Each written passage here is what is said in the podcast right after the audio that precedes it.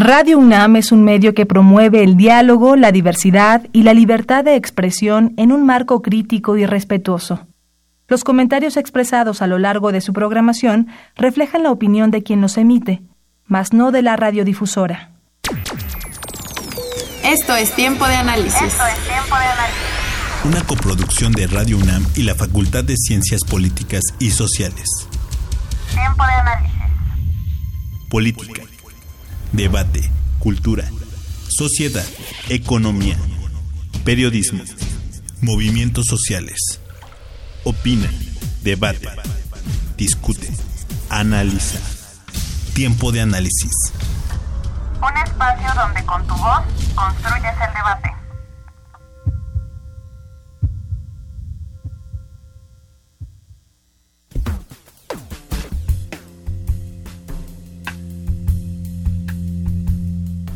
Desde su surgimiento, la Facultad de Ciencias Políticas y Sociales de la UNAM ha mantenido un lugar incuestionable como referente obligado en el análisis y la comprensión de la realidad contemporánea y los sucesos más relevantes que la configuran, así como en la reflexión crítica de las coyunturas sociales, políticas, económicas y culturales que van definiendo su perfil característico. Es por ello que la actual administración, a cargo de la doctora Angélica Cuellar, directora de la facultad, decide impulsar una serie de acciones encaminadas a redoblar los esfuerzos para mantener y fortalecer su lugar como referente obligado en el análisis crítico, riguroso, plural y abierto de la coyuntura nacional e internacional. La Coordinación de Análisis de Coyuntura y Prospectiva Social y el Seminario de Análisis de Coyuntura de la Facultad son el resultado directo de este esfuerzo y tiene como objetivo crear y consolidar un espacio de reflexión permanente sobre temas de coyuntura relevantes a nivel nacional e internacional. En el Seminario de Análisis de Coyuntura, que celebra sesiones quincenales desde febrero del año pasado, se discute alguno de los temas de coyuntura más relevantes del momento, con una perspectiva interdisciplinaria y con la participación de profesores provenientes de los distintos centros de estudios de la facultad, como son ciencia política, administración pública, ciencias de la comunicación, sociología, relaciones internacionales y antropología. De manera complementaria, a las sesiones del seminario se realiza mensualmente mesas de diálogo dentro del ciclo Diálogos de la Facultad de Ciencias Políticas y Sociales sobre la coyuntura. Mañana jueves 23 de agosto se llevará a cabo la primera mesa del semestre 2019-1 de este ciclo de diálogos con el tema México 2018-2024. Ilusiones, incertidumbres, expectativas y retos donde contaremos con la participación de los doctores Marcela Bravo, Lucio Oliver, Felipe López y Héctor Samitis. En esta sesión, el tema de coyuntura que se aborda resulta de particular interés para los mexicanos, dado el viraje en la vida nacional que los resultados de las últimas elecciones celebradas el pasado primero de julio parece anunciar. Las ilusiones, incertidumbres, miedos, esperanzas, expectativas y retos que genera y que deben ocuparnos a todos. Mi nombre es Carlos Correa y es momento de un tiempo de análisis.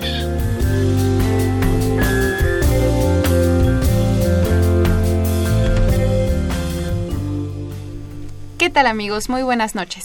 Les saluda Jimena Lezama.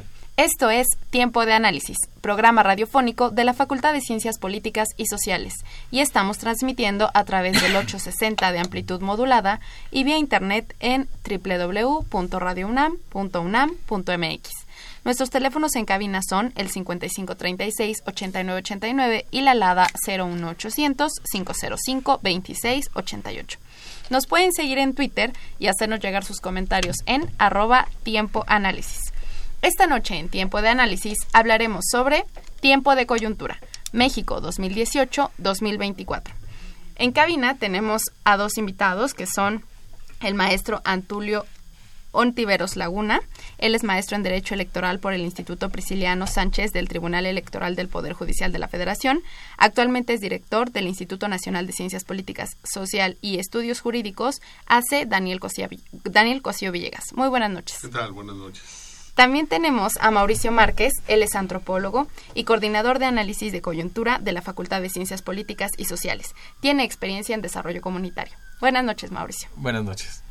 Bien, vía telefónica tenemos a el doctor Cristian Amauri Asensio Martínez, que es doctor en Ciencias Políticas y Sociales por la Facultad de Ciencias Políticas y Sociales y actualmente es profesor de tiempo completo. Muy buenas noches, Amauri. Buenas noches, gracias. Bien, pues juntos, ¿qué les parece si le contamos al auditorio de qué va este seminario de coyuntura? Pues mira, este, un poquito a ver si ahorita Cristian nos puede platicar la experiencia y, Antulio desde el punto de vista de los profesores. Pero básicamente, como decía en la, presentación que hicieron, eh, surge eh, tanto la coordinación como el seminario, como todas las actividades que en el marco del seminario y de la coordinación se han hecho, como una iniciativa por parte de la dirección que está liderada por la, doctora Angélica Cuellar, eh, de recuperar el lugar que históricamente la facultad había tenido y ha tenido como un referente obligado en el análisis de la actualidad, tanto internacional como, como nacional, y de redoblar los esfuerzos, que de por sí pues ya existen y siempre han existido en la facultad, tanto, tanto para fomentar la discusión plural, reflexiva, rigurosa, crítica de los eventos contemporáneos y los eventos de coyuntura que vayan sucediendo y que sean más relevantes en el momento, como también proyectar aquellas actividades que en sí mismas están haciendo análisis de coyuntura y están reflexionando respecto a los acontecimientos este, recientes y, del momento eh, en la facultad por parte de los distintos centros y de los distintos profesores de la facultad. Correcto. A Mauri. Bueno, eh, me parece que Mauricio ha hecho una síntesis muy clara de lo que, bueno, digamos, de lo que fue el origen y de lo que sigue siendo de alguna manera el espíritu de este, de este seminario de análisis de coyuntura. Y bueno, desde mi experiencia, digamos, como, como participante, como asistente a muchas de estas reuniones y además, eh, digamos, también en el ánimo de, de incorporar a las ciencias políticas y sociales en la discusión de temas de coyuntura, como decía Mauricio también a nivel nacional e internacional, pues me parece que se ha que se ha ido afianzando eh, un equipo de trabajo interdisciplinario. Me parece que precisamente ha sido el esfuerzo, el liderazgo tanto de la doctora Angélica Cuellar como de Mauricio Márquez para darle una continuidad a este a este proceso y bueno, han estado presentes los temas más interesantes de la coyuntura eh, de todo el año, digamos, que acabamos de dejar atrás y seguramente este año nos depara eh, muchos escenarios eh, complejos que requieren sin duda nuestro análisis. Correcto. Antulio, ¿Tú ya habías participado en este seminario o es la primera vez? Ya, eh, me integré hace un año, nada más que tuve un eh, espacio de intermitencias por cuestiones eh, académicas. Sin embargo, estoy desde, el, desde que se inauguró el, seminario. Correcto. Es un espacio que no se tenía y que se construye ah, con la vocación de la, de la directora y por supuesto bajo la coordinación aquí de de nuestro compañero Mauricio. Es un espacio necesario, es un espacio en donde convergen eh, los talentos, las ideas, los esfuerzos, las propuestas de los especialistas que trabajamos día con día en la facultad, que nos enfrentamos a, al grupo, pero también tenemos como eh, prioridad y como tarea cotidiana el análisis de todos los acontecimientos políticos, sociales, jurídicos, históricos que se da en nuestra sociedad y en el mundo. Claro. Mauricio. Una particularidad que me parece muy importante resaltar y también un reconocimiento que me gustaría hacer es que en el caso de la particularidad es que desde el principio la directora y su equipo de trabajo eh, fueron muy claros en el sentido de que el, el, el seminario fue un seminario abierto a todos los profesores de la facultad, que fuera un, un seminario interdisciplinario y que fuera un espacio en donde justamente los profesores que muchas veces por las cuestiones de, de, sus, de sus especialidades a veces no dialogan, eh, pudieran dialogar y pudieran discutir temas eh, que a su vez eh, se, esa discusión se pudiera convertir en un referente para analizar desde otras perspectivas y desde perspectivas distintas los acontecimientos que están, que están sucediendo en el momento. ¿no? Eso por, un, por el lado de la particularidad, porque, como decía Antulio, eh, y así como Antulio muchos otros maestros. Eh, en un principio, pues asistieron todos los que eh, están interesados, pero los temas van variando. Hemos, hemos tocado temas de que son más de comunicación, como la ley de radiodifusión y telecomunicaciones, o temas más políticos, como el que nos toca, bueno, lo que nos toca hoy es un tema que abarca a todas, ¿no? Diplomático. Eh, diplomático. Algunos temas más... Claro, algunos temas muy de coyuntura, como, como el caso de las mesas que se hicieron alrededor de, la, de los sismos del año ah, pasado.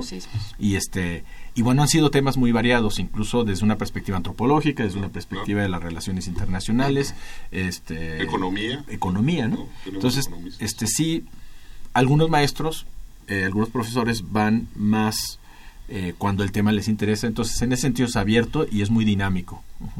Correcto. Antulio. No, sí, eh, efectivamente es un espacio en donde hemos tenido la oportunidad de que eh, hemos nos hemos conocido profesores que pues de alguna forma nunca habíamos platicado entre nosotros y ahí en la mesa pues se da un diálogo. El seminario dura dos horas pero pero ah, te, te, puedo asegurar que dos horas son insuficientes para que podamos participar todos y podamos eh, hablar todos.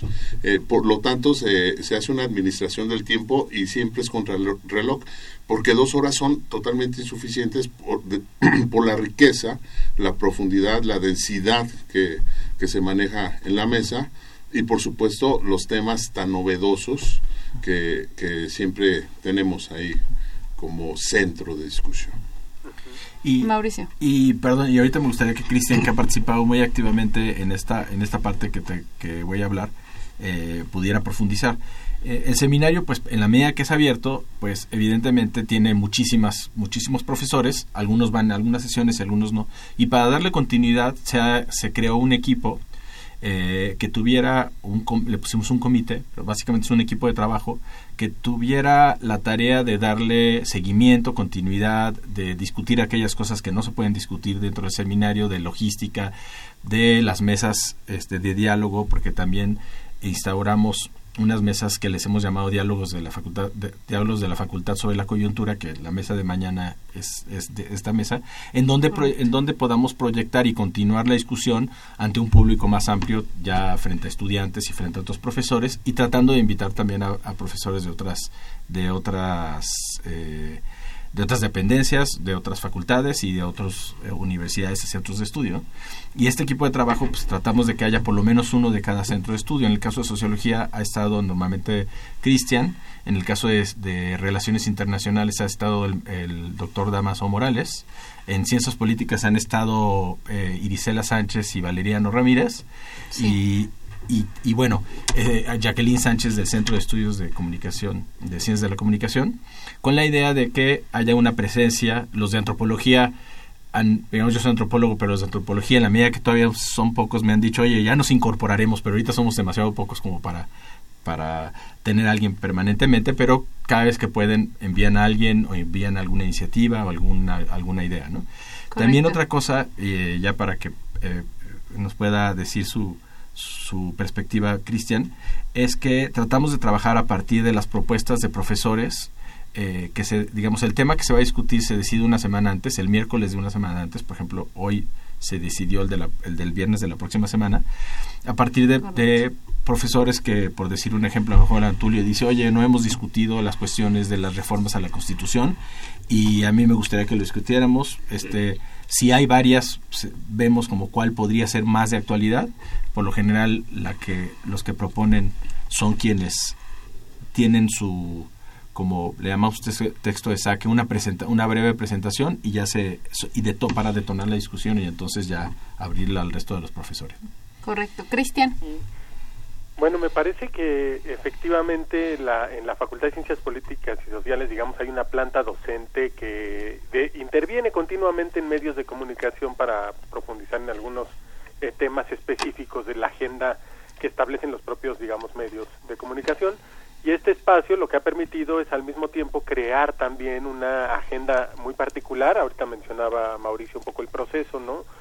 Son profesores de todas las carreras de la Facultad de Ciencias Políticas y Sociales quienes proponen temas que eventualmente puedan atenderse como de coyuntura y entonces al tiempo que se acompaña la agenda pública de los medios, digamos si es posible llamarlo así, eh, se va construyendo también una agenda que va sacando a la luz temas que no necesariamente están en las primeras planas, pero que son temas de gran relevancia para nuestro análisis político y social. ¿no? Ahorita se mencionaron eh, varios, varias propuestas que se, que se podrían hacer, digamos, sobre temas que todavía no están suficientemente discutidos y otros que se han abordado desde diferentes perspectivas, por ejemplo, la ley de seguridad interior, eh, los acuerdos sobre el Tratado de Libre Comercio, eh, digamos, la llegada de Donald Trump al poder de Estados Unidos, las elecciones en México y, digamos, eh, los resultados que ya, que ya ahora conocemos y, bueno, en términos también de una perspectiva, ¿no? De un poco ir visualizando qué temas se van a poder incorporar.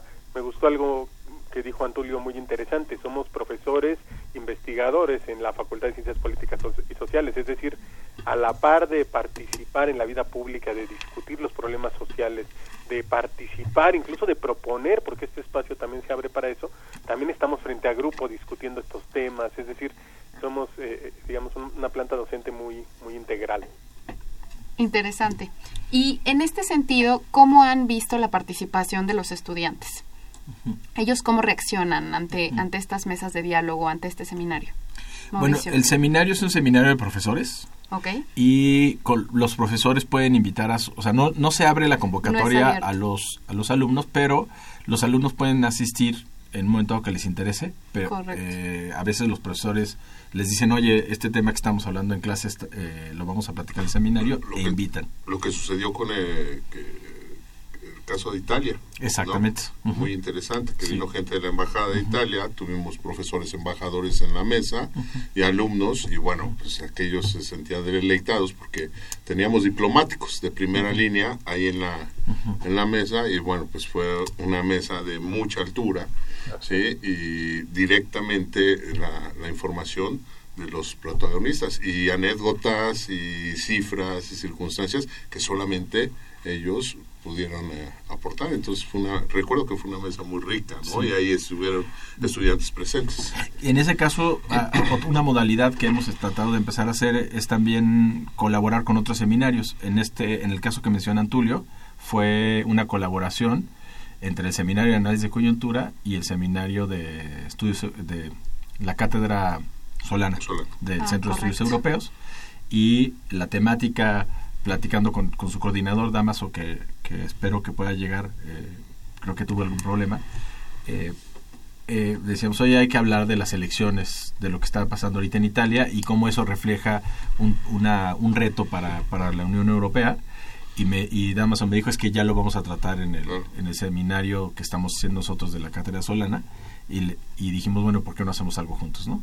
Este, Pero volviendo a tu pregunta, la manera de incorporar a los estudiantes, que esperemos eh, después ir pensando en otras alternativas, han sido básicamente dos, dos formas. Eh, la de mañana, es decir, que después de discutir eh, un tema en el seminario, algunos de esos temas, porque no todos se puede por la cuestión de los espacios y de los tiempos, algunos de esos temas lo convertimos en una mesa de diálogo. Esa se hace ya abierta, abierta a los estudiantes en uno de los, de los auditorios o de las salas de la facultad este, eh, se trata de incorporar a algún maestro externo o alguien que no forzosamente haya participado en el seminario. A veces son los mismos que participaron, de, bueno, tres personas, de, porque normalmente no puede ser más de tres personas en una mesa. Y, y también una cosa nueva y que esperamos hacer anualmente es un foro, un foro de coyuntura que esperamos, ya hicimos el primero y esperamos que cada año en abril eh, hagamos uno en donde también haya cada vez más participación de los estudiantes. Interesante. Cristian.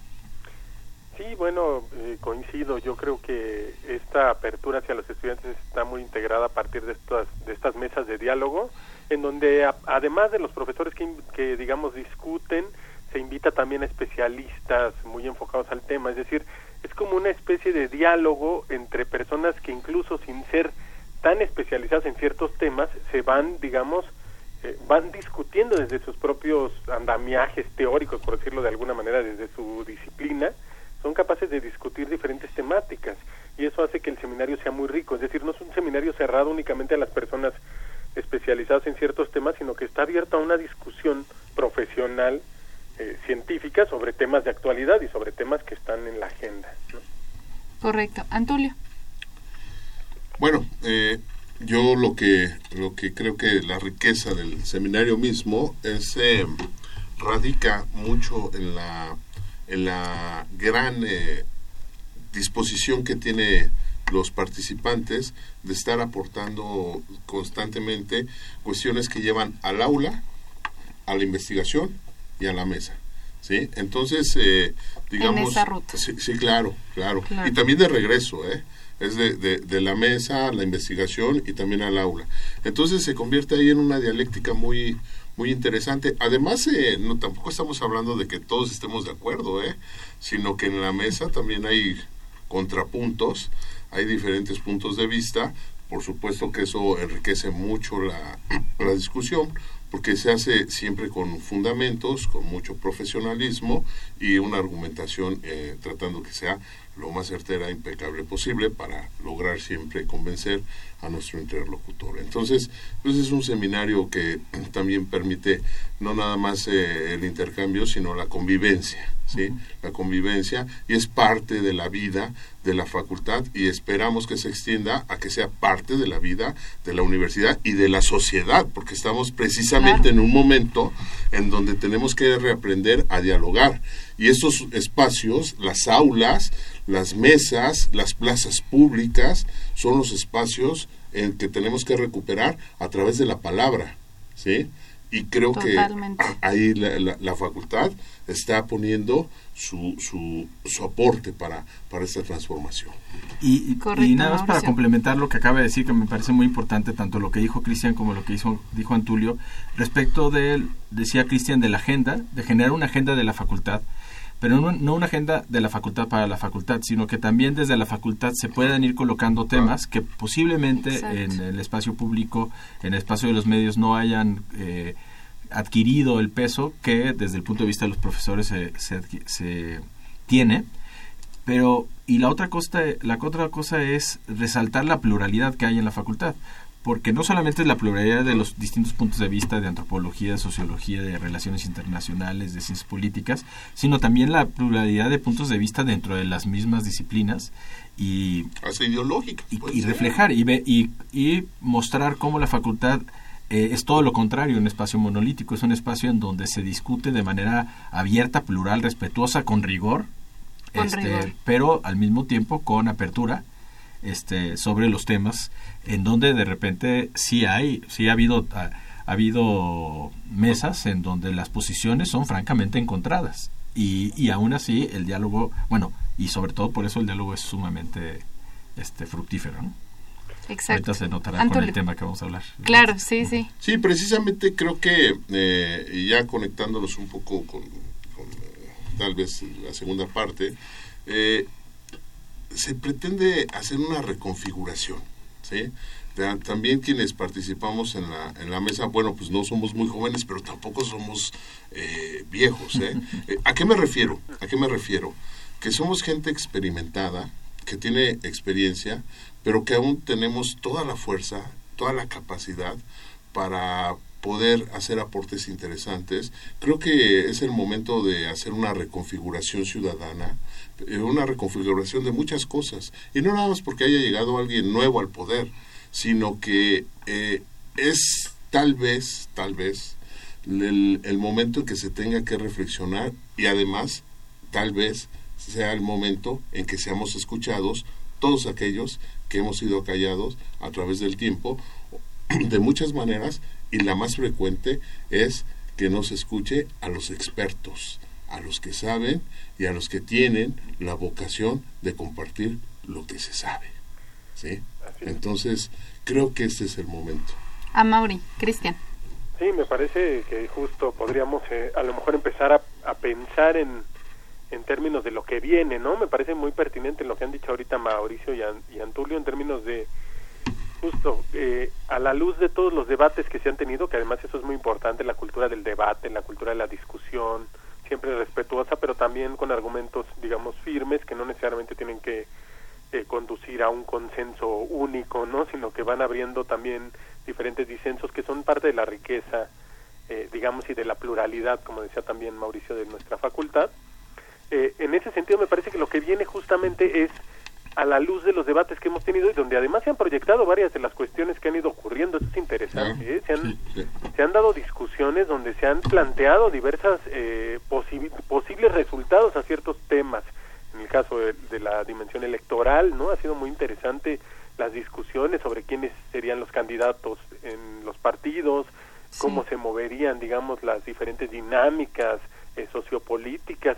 Y bueno, ha habido un debate y ha habido discusión y se han presentado documentos y todos estos, todos estos debates se transmiten, además eso es importante decirlo, ¿no? Se transmiten eh, por referir, por vía diferida y eso quiere decir que mucha gente puede tener acceso a estas discusiones incluso sin estar presentes y bueno, se abre un contexto interesante, yo creo que es un tema del que hay que hablar en términos de qué nos depara esta nueva coyuntura eh, política, en términos también económicos, sociales, culturales, porque finalmente estamos viviendo un, un, un, un, proceso interesante, yo me atrevería a decir que por lo menos inédito en las últimas décadas en términos de, de lo que ocurrió con los partidos tradicionalmente hegemónicos y bueno, lo que decía Antulio, si esto va a permitir una mayor apertura de estos debates en la incidencia en el diseño y en la implementación de las políticas.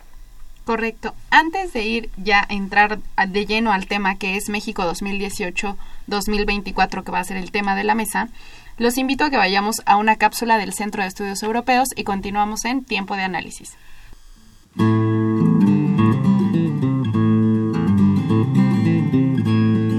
El Centro de Estudios Europeos presenta su cápsula Noticias desde Europa, espacio de análisis y opinión sobre el acontecer en ese continente. La llegada masiva de refugiados a la Unión Europea ha ocupado un lugar muy importante en los medios de comunicación, así como en la agenda de las instituciones comunitarias, las cuales han trabajado en la búsqueda de soluciones ante la mayor crisis humanitaria que se viene produciendo en Europa crisis marcada por un contexto de desunión entre los Estados miembros, quienes han limitado muchas de las iniciativas y acuerdos establecidos para hacer frente a este problema. A continuación, el comentario de la maestra Itzel Cruz Pérez de la Universidad de Santiago de Compostela. Desde 1999, la Unión Europea ha trabajado en el Sistema Europeo Común de Asilo, el cual es un conjunto de normas que establece los estándares mínimos sobre acogida, procedimiento y otros aspectos relativos las personas solicitantes de asilo y refugiadas para tratar de unificar los diferentes sistemas de acogida de los Estados miembros. Sin embargo, no parece que los objetivos se hayan alcanzado. Así lo demuestran los grandes desequilibrios que se producen en la práctica. En el 2015, ante la inoperancia del sistema, fue presentada la Agenda Europea de Migración. No obstante, los compromisos alcanzados no se separan del enfoque ampliamente centrado en la seguridad se sigue percibiendo a la inmigración irregular como una amenaza grave a la seguridad.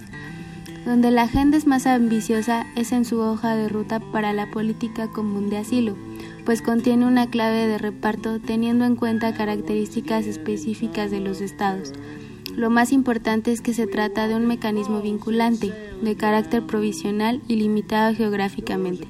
Se aplicó en la situación compleja de Italia y Grecia, donde se estableció la cuota que debería de acoger cada estado de los 120.000 solicitantes de asilo.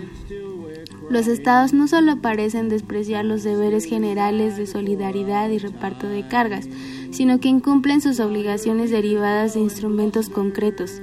Ante ello, recientemente el Supremo ha condenado al Estado español por incumplir sus obligaciones de acoger a los 19.500 refugiados que fijó la Unión Europea en el 2015, pues como se mencionó, la disposición es de carácter vinculante y obligatorio. Ante esto, es posible preguntarse si más que crisis de refugiados no debería de hablarse de crisis de gestión del sistema europeo común de asilo. Mi nombre es Carlos Correa, me despido de ustedes, continúo escuchando Tiempo de Análisis. Dressed in t-shirts, shoes and jeans. You are blessed and we are broken. Bien amigos, regresamos. Estamos hablando sobre tiempo de coyuntura México 2018-2024, que será una mesa que se presentará el día de mañana en la Facultad de Ciencias Políticas y Sociales. Bien, les recuerdo que nuestros teléfonos en cabina son el 5536-8989 y la LADA 01800-505-2688. Bien, pues continuamos hablando de esto. Ya me gustaría, como les decía, encaminar el tema hacia de qué va la mesa de mañana. Es la primera mesa del semestre, ¿cierto? Cierto. Correcto. Bueno, pues me contaban que en la participación tendremos a los doctores Marcela Bravo, Lucio Oliver, Felipe López y Héctor Samitis. Así es. Mauricio, ¿quieres ahondar más? Pues na- nada más comentar que eh, justo, bueno, estos, estos profesores sí ya eh, va- son expertos en el tema desde distintas perspectivas, ¿no? Eh, Héctor Samitis y Marcela Bravo son politólogos, Politólogos. este, con, con visiones bastante, eh, pues por un lado co- este, coincidentes en algunos puntos, pero distintas respecto a lo que, a lo que es la ciencia política. Eh, Lucio Oliver es de latinoamericanista, ¿no? experto en Brasil, eh, y bueno, en Latinoamérica es una autoridad en ese tema. Y eh, Luci- eh, Felipe López Veneroni es del, de Ciencias de la Comunicación. Entonces, bueno, va a ser un debate que intenta reflejar el debate del seminario en términos de la pluralidad, ¿no? De puntos de vista. Correcto. Antulio. Sí, eh, creo que es eh, bastante enriquecedor el, el- el evento de mañana porque también inauguramos eh, muchas cosas, ¿no? Inauguramos un evento, inauguramos el semestre, inauguramos el seminario e inauguramos una nueva etapa en, en el México y al parecer también se inaugura una nueva etapa en Estados Unidos según lo que vimos el día de, de ayer y antier. Entonces, hoy mismo, ¿no? Entonces, Sí. estamos en un contexto eh, complicado en muchos en muchos aspectos pero De mucho cambio. sí, sí bastantes cambios entonces es el momento en que creo que no nada más los expertos no nada más los profesores no nada más los universitarios sino todos debemos reunirnos para discutir estas cosas. Y repito, reitero, que volvamos a tratar de reflexionar sobre nuestra vida, que es vida política, que es vida social, que es vida económica, y no nada más nuestra vida individual, porque finalmente eh, vivimos en un contexto como este. Y entonces la, la, la universidad y la facultad se crea y se recrea en, en eventos como el día de, de mañana. Correcto. Cristian. Sí, bueno, este evento, sin duda, y como han sido otros, eh, va a abrir muchas perspectivas y va a abrir muchas preguntas. Yo creo que eso es muy importante. Este, este seminario ha tenido como objetivo también eso, como plantear nuevas preguntas a problemas eh, donde, digamos, ya se han propuesto respuestas, y eso es bien interesante, ¿no? Ahorita digo, tenemos eh, tenemos eh, nuevas preguntas y también tenemos nuevos escenarios, como lo planteaba Antulio, es decir, está todo puesto para un- una interesante discusión a lo largo del, por lo menos del próximo año, de cómo se van a, a, digamos, a, a consolidar estas transformaciones, estos cambios, y si realmente estamos viviendo un cambio. Entonces creo que va a haber debates interesantes al respecto, ¿no? Y lo que dijo Antonio, yo me sumo, creo que es un creo que hay que empezar a abrir la discusión en torno a estos temas nuevamente. Creo que desafortunadamente sí estamos anclados todavía en una cultura muy autoritaria y eso nos ha impedido como involucrarnos más en la vida pública desde todos los sectores y todos los actores sociales. Y bueno, este seminario es una búsqueda de hacerlo desde la vida académica y empezar a gen- a generar también eh, propuestas para que, digamos, nuestra sociedad eh, vaya cada vez, digamos, en un camino que, que por lo menos a nosotros, en lo personal y en lo político, pues nos va a parecer pertinente, ¿no? Y justo. Sí. Bien, el tema es México 2018-2024, ilusiones, incertidumbres, expectativas y retos. ¿Ustedes qué piensan al respecto? Mauricio. Bueno, le pudimos haber puesto, eh, justo cuando estábamos pensando en el tema, el, el tema era, eh, era recuperar, eh, en el seminario, la, última sesión del semestre anterior, tratamos el tema de cuál, cuál podía ser el escenario de las elecciones. ¿no? Y entonces, desde ese momento, cosa que eh, normalmente no sucede, dijimos, bueno, como vamos a tener ya los resultados, regresando el 17 de agosto, tengamos un seminario en donde, en donde podamos ver en retrospectiva lo que se había tratado de ver en prospectiva, ¿no? Y, y claro, pues el, el, escenario es un cambio radical, por lo menos en la, en la conformación de, las, de los actores políticos, y al mismo tiempo lo que parece ser continuidades y discontinuidades. Entonces, eh, hay, hay en el ambiente, y, hay en el, y hubo en el seminario este viernes pasado, eh, distintas lecturas eh, sobre lo que va a suceder, ¿no? las ilusiones que se están, las ilusiones y expectativas que las elecciones del primero de julio han generado, los miedos, ¿no? porque hay una hay un sector de la población que sigue temeroso y que sigue levantando eh, preguntas y sigue teniendo incertidumbres respecto de qué es lo que va a suceder y bueno y estos aspectos inéditos como ver de repente ayer o antier fue, creo que fue ayer, ¿no? A López Obrador con Peña Nieto y los gabinetes ah, conjuntos, ¿no?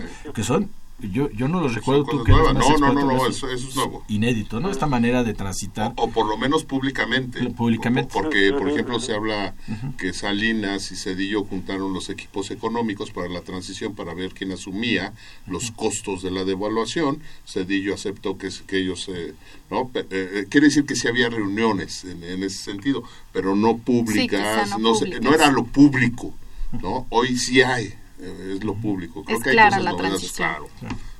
Y los mensajes políticos definitivamente de que yo creo que apaciguando las, los temores de eh, posibles de, un sector de la población y de algunos sectores este, económicos y a lo mejor nacionales e internacionales respecto de todo se va a dar de manera correcta, no se, no se asusten, no es ¿no? Esta, esta cuestión de que si México se iba a, convertir en Venezuela.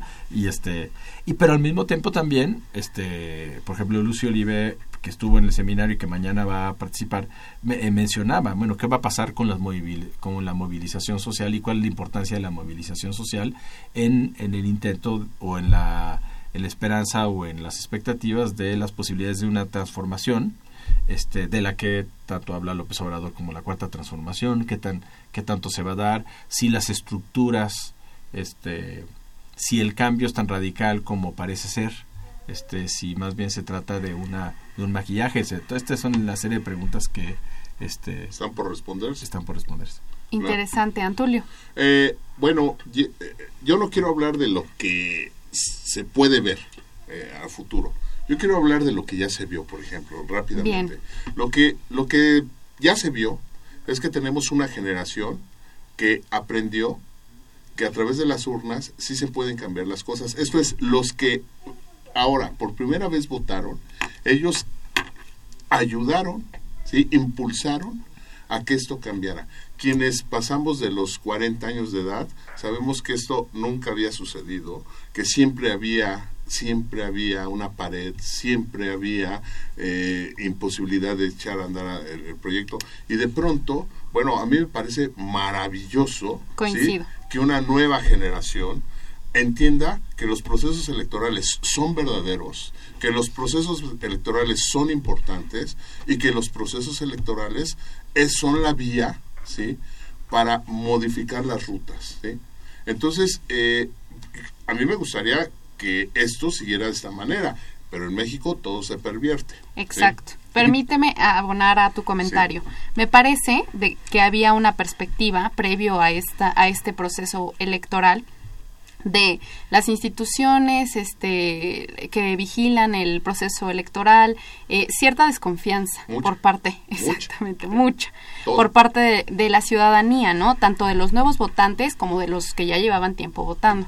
Y justo esta, este proceso, este cambio, que todavía no sabemos hacia dónde vaya, ¿no? No sabemos, como, como bien plantea Mauricio, hay muchas preguntas y muchas interrogantes acerca de lo que nos prometen y de lo que puede pasar, ¿no? Estamos apenas en esa vía de ver hacia dónde va.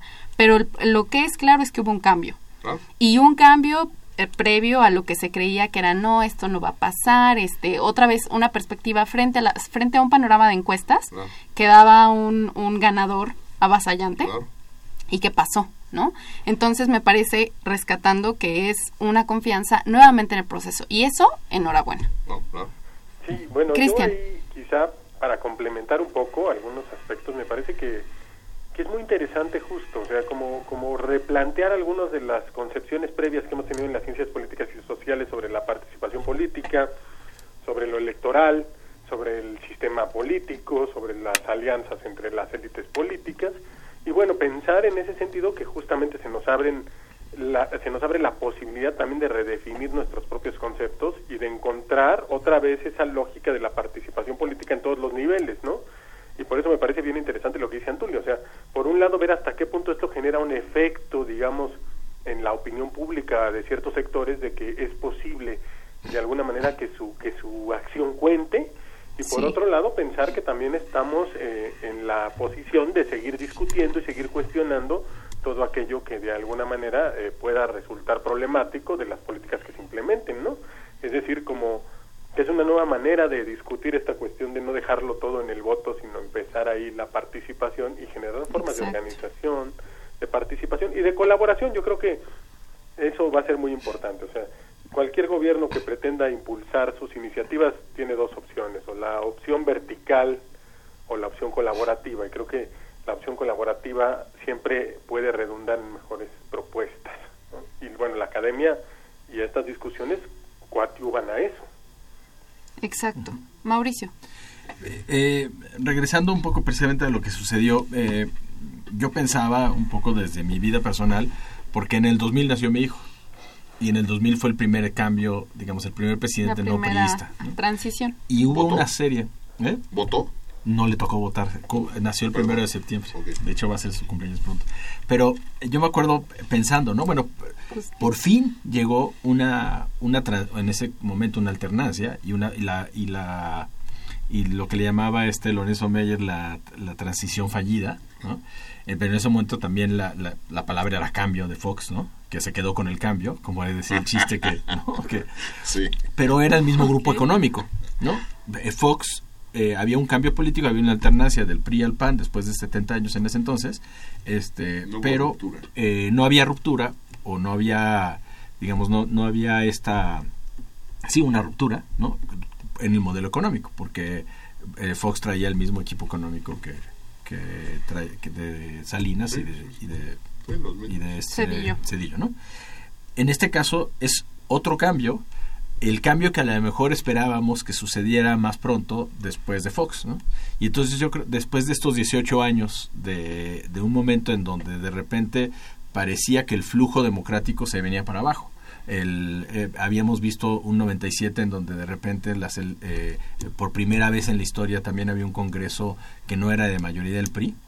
Eh, En el 94 teníamos por primera vez un instituto federal que era, que era ciudadano y era autónomo. ¿no? que, que, es el mejor que ha tenido México con José Goldenberg.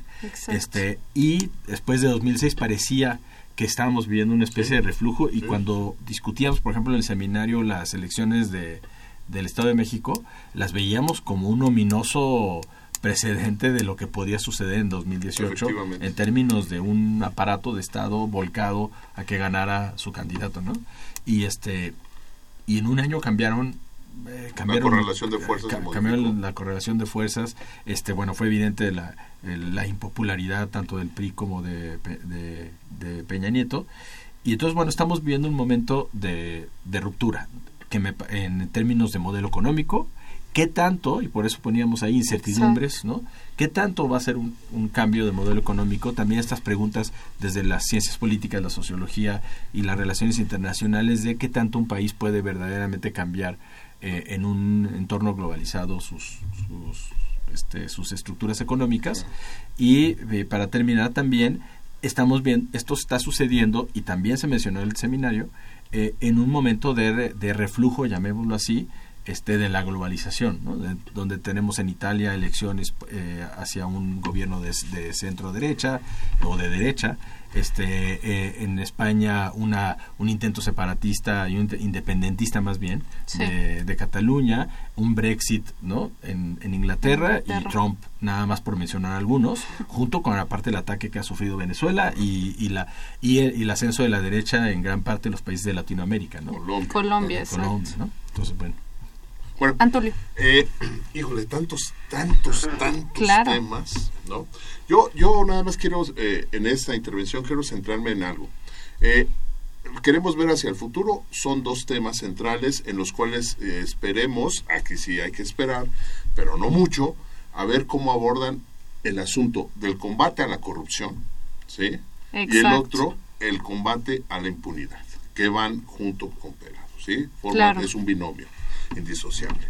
Entonces, el discurso, la, la, retórica que López Obrador está diciendo es que eh, todo cambia con el ejemplo. Bueno, no somos menores de edad.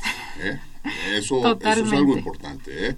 No somos menores de edad. Yo creo que sí hay que reeducar a la ciudadanía. La ciudadanía tiene que recobrar confianza. Y sí, sí, efectivamente, quienes, quienes eh, administran, quienes administran el dinero, el poder, eh, deben ser vigilados.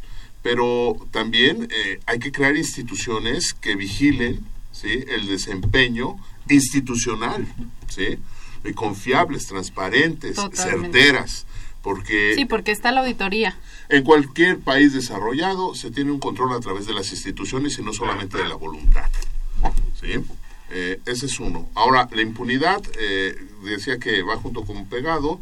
Eh, los mensajes que está dejando el actual gobierno sobre el asunto de la impunidad es un déficit terrible, terrible.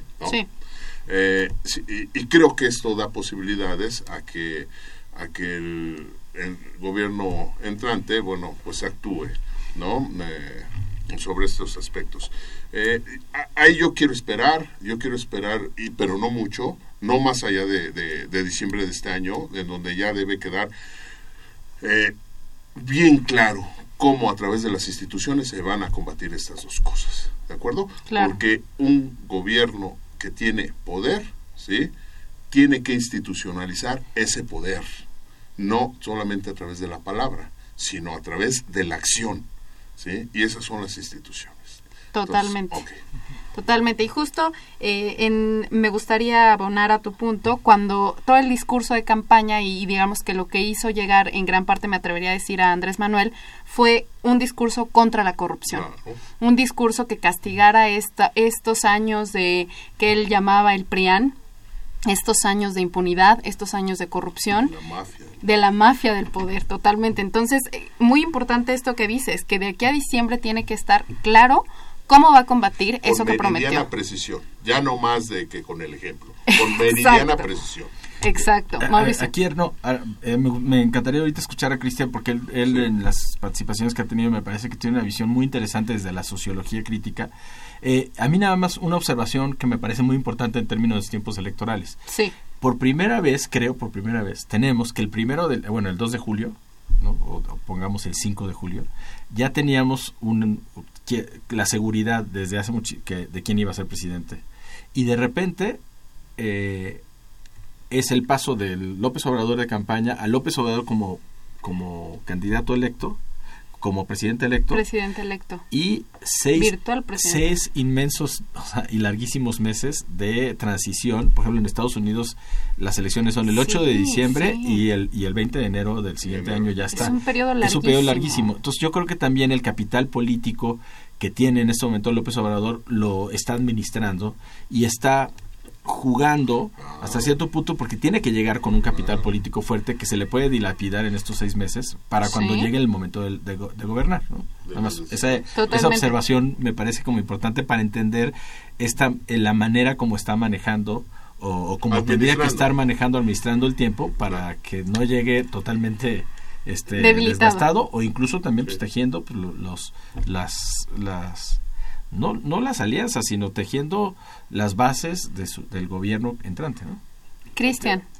Sí, yo estoy de acuerdo y además creo que justamente, o sea, bajo el contexto actual globalizado, diferenciado, complejo, es, es imposible que un gobierno pueda prescindir, como decía hace un rato Antonio, yo lo comparto totalmente, de precisamente la opinión de la gente que se ha especializado en estos temas, es decir, de la academia, pero también de las, digamos, de las discusiones que se han tenido sobre ciencia y tecnología, de la innovación, de la posibilidad de dotar a ese gobierno, digamos, de una capacidad cognoscitiva para comprender hasta cierto punto la magnitud de los problemas que hay en este país, ¿no?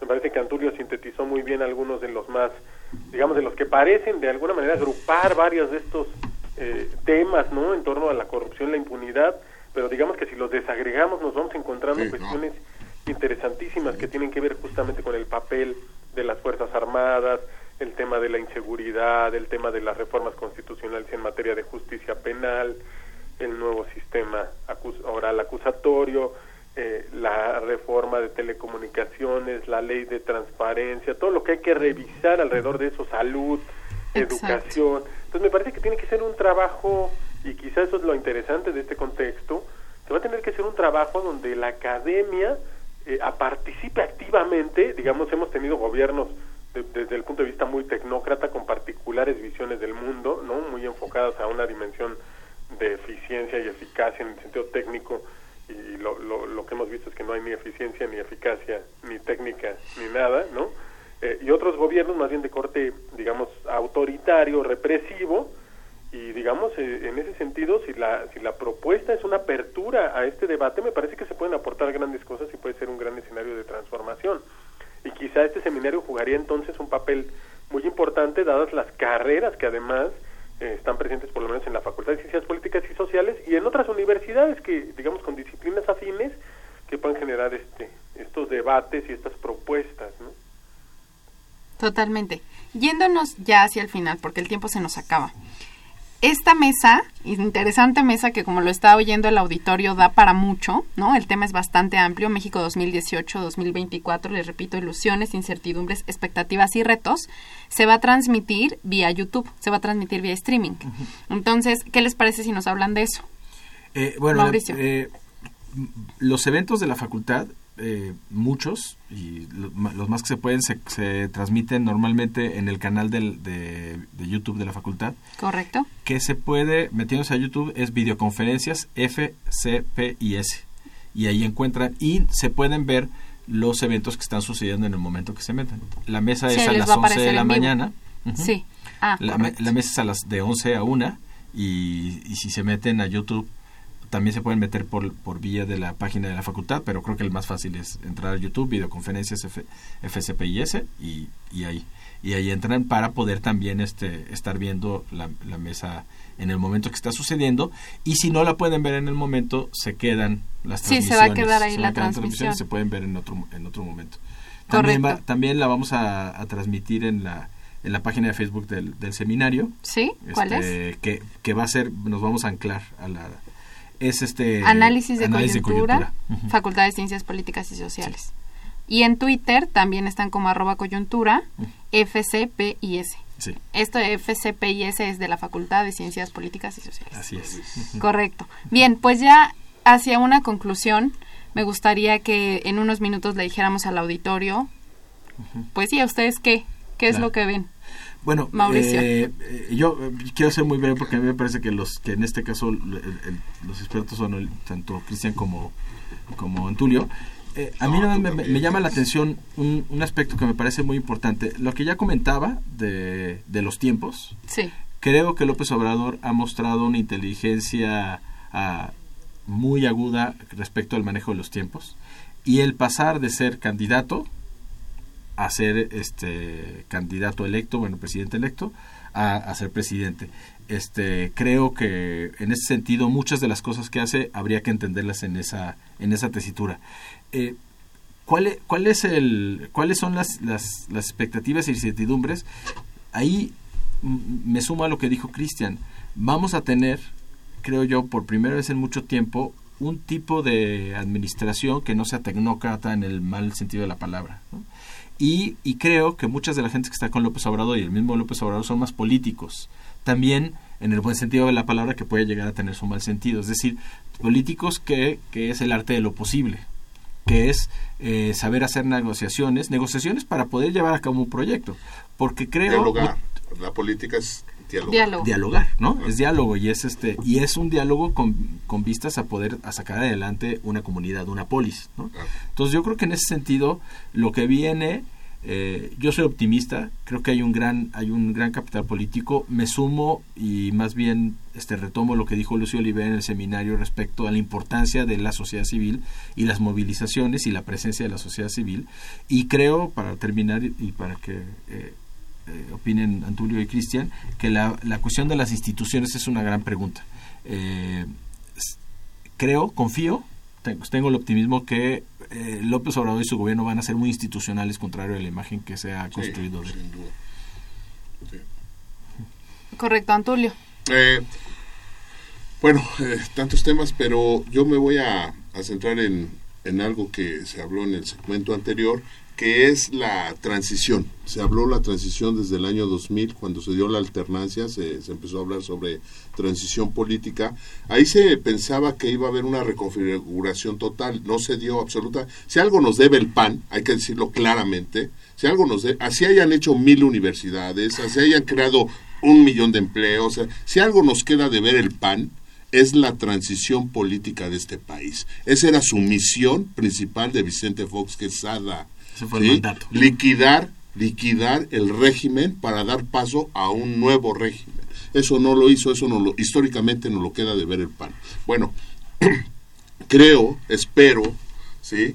que esta transición no va a ser solamente de un sexenio, sino va a ser de, de muchos más años, pero que comience ahora eh, yo estoy optimista en ese, en ese sentido y eso también lo vamos a ver muy pronto, porque necesita haber una reconfiguración institucional que no rompa, porque no todo está mal en este país, sino que muchas veces es por el uso fáctico de las instituciones, no son necesariamente las instituciones. Entonces, eh, creo que esa es una, una asignatura pendiente y, espero, yo también, al igual que Mauricio, yo no veo violencia, no veo rupturas violentas eh, en ese sentido, y veo un mensaje muy claro. Veamos quiénes van a operar desde la presidencia de la República, o lo hizo eh, público Andrés Manuel López Obrador, y por ejemplo, el, eh, está ahí Alfonso Romo, ¿no? el mensaje es claro, necesitan un interlocutor para hablar con, empresarios y para hablar con los capitales. Eh, está Cárdenas Batel ahí también como jefe de, asesores, con una experiencia de gobernador, con un peso histórico y, totalmente ahí con una conexión con ciertos sectores de la, de la, de la sociedad, ¿no? Entonces ahí también hay un interlocutor. Entonces creo que hay una reconfiguración, sí hay una reconfiguración de, de actores y esperemos que eso se traslade a las instituciones, que permita empezar a modificar la dinámica en la cual nos tienen estancados desde hace más de 40 años en este país, dinámica retrógrada, empobreciente, violenta y por demás criminal. Ahí el comentario. Cristian. Sí, yo pienso que efectivamente lo último que dice Antonio, eh, ojalá que esto permita avanzar hacia un cambio y creo que tenemos que reconocer que hay muchos lastres, tenemos que reconocer que hay muchos obstáculos, digamos nuestro el optimismo cuando se cuando se han estudiado estas ciencias políticas y sociales, pues nunca puede traducirse en ingenuidad, en ese sentido si estamos conscientes también de cierto de cierta búsqueda de capital político, de ciertos acuerdos que hay que hacer para impulsar eh, proyectos, pero digamos que, que, la, la, la, posibilidad de que se abra una nueva etapa para este país en términos de, y, creo que en ese sentido eh, eh, puede ser también uno de los factores que contribuyó a la llegada al poder de López Obrador, de los que menos tienen y de las personas más desfavorecidas de este país, que son la gran mayoría, ¿no?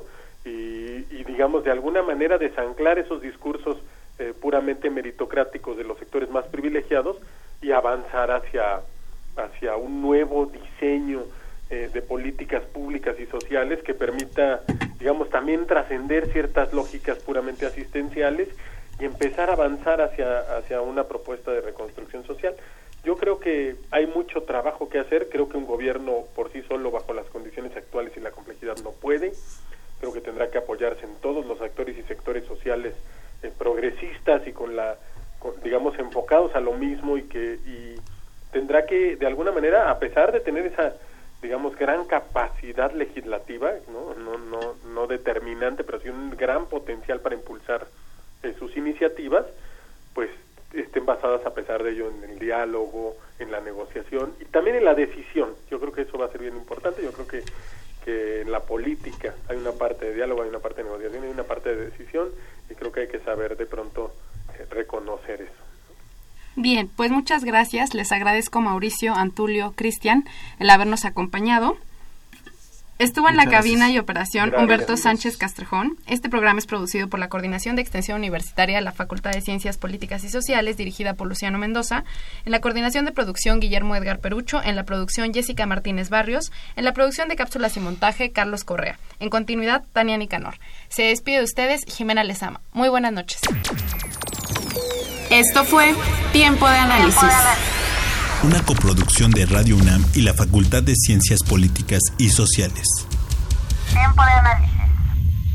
Política, debate, cultura, sociedad, economía, periodismo, movimientos sociales. Opina, debate, discute, analiza. Tiempo de análisis. Un espacio donde con tu voz construyes el debate.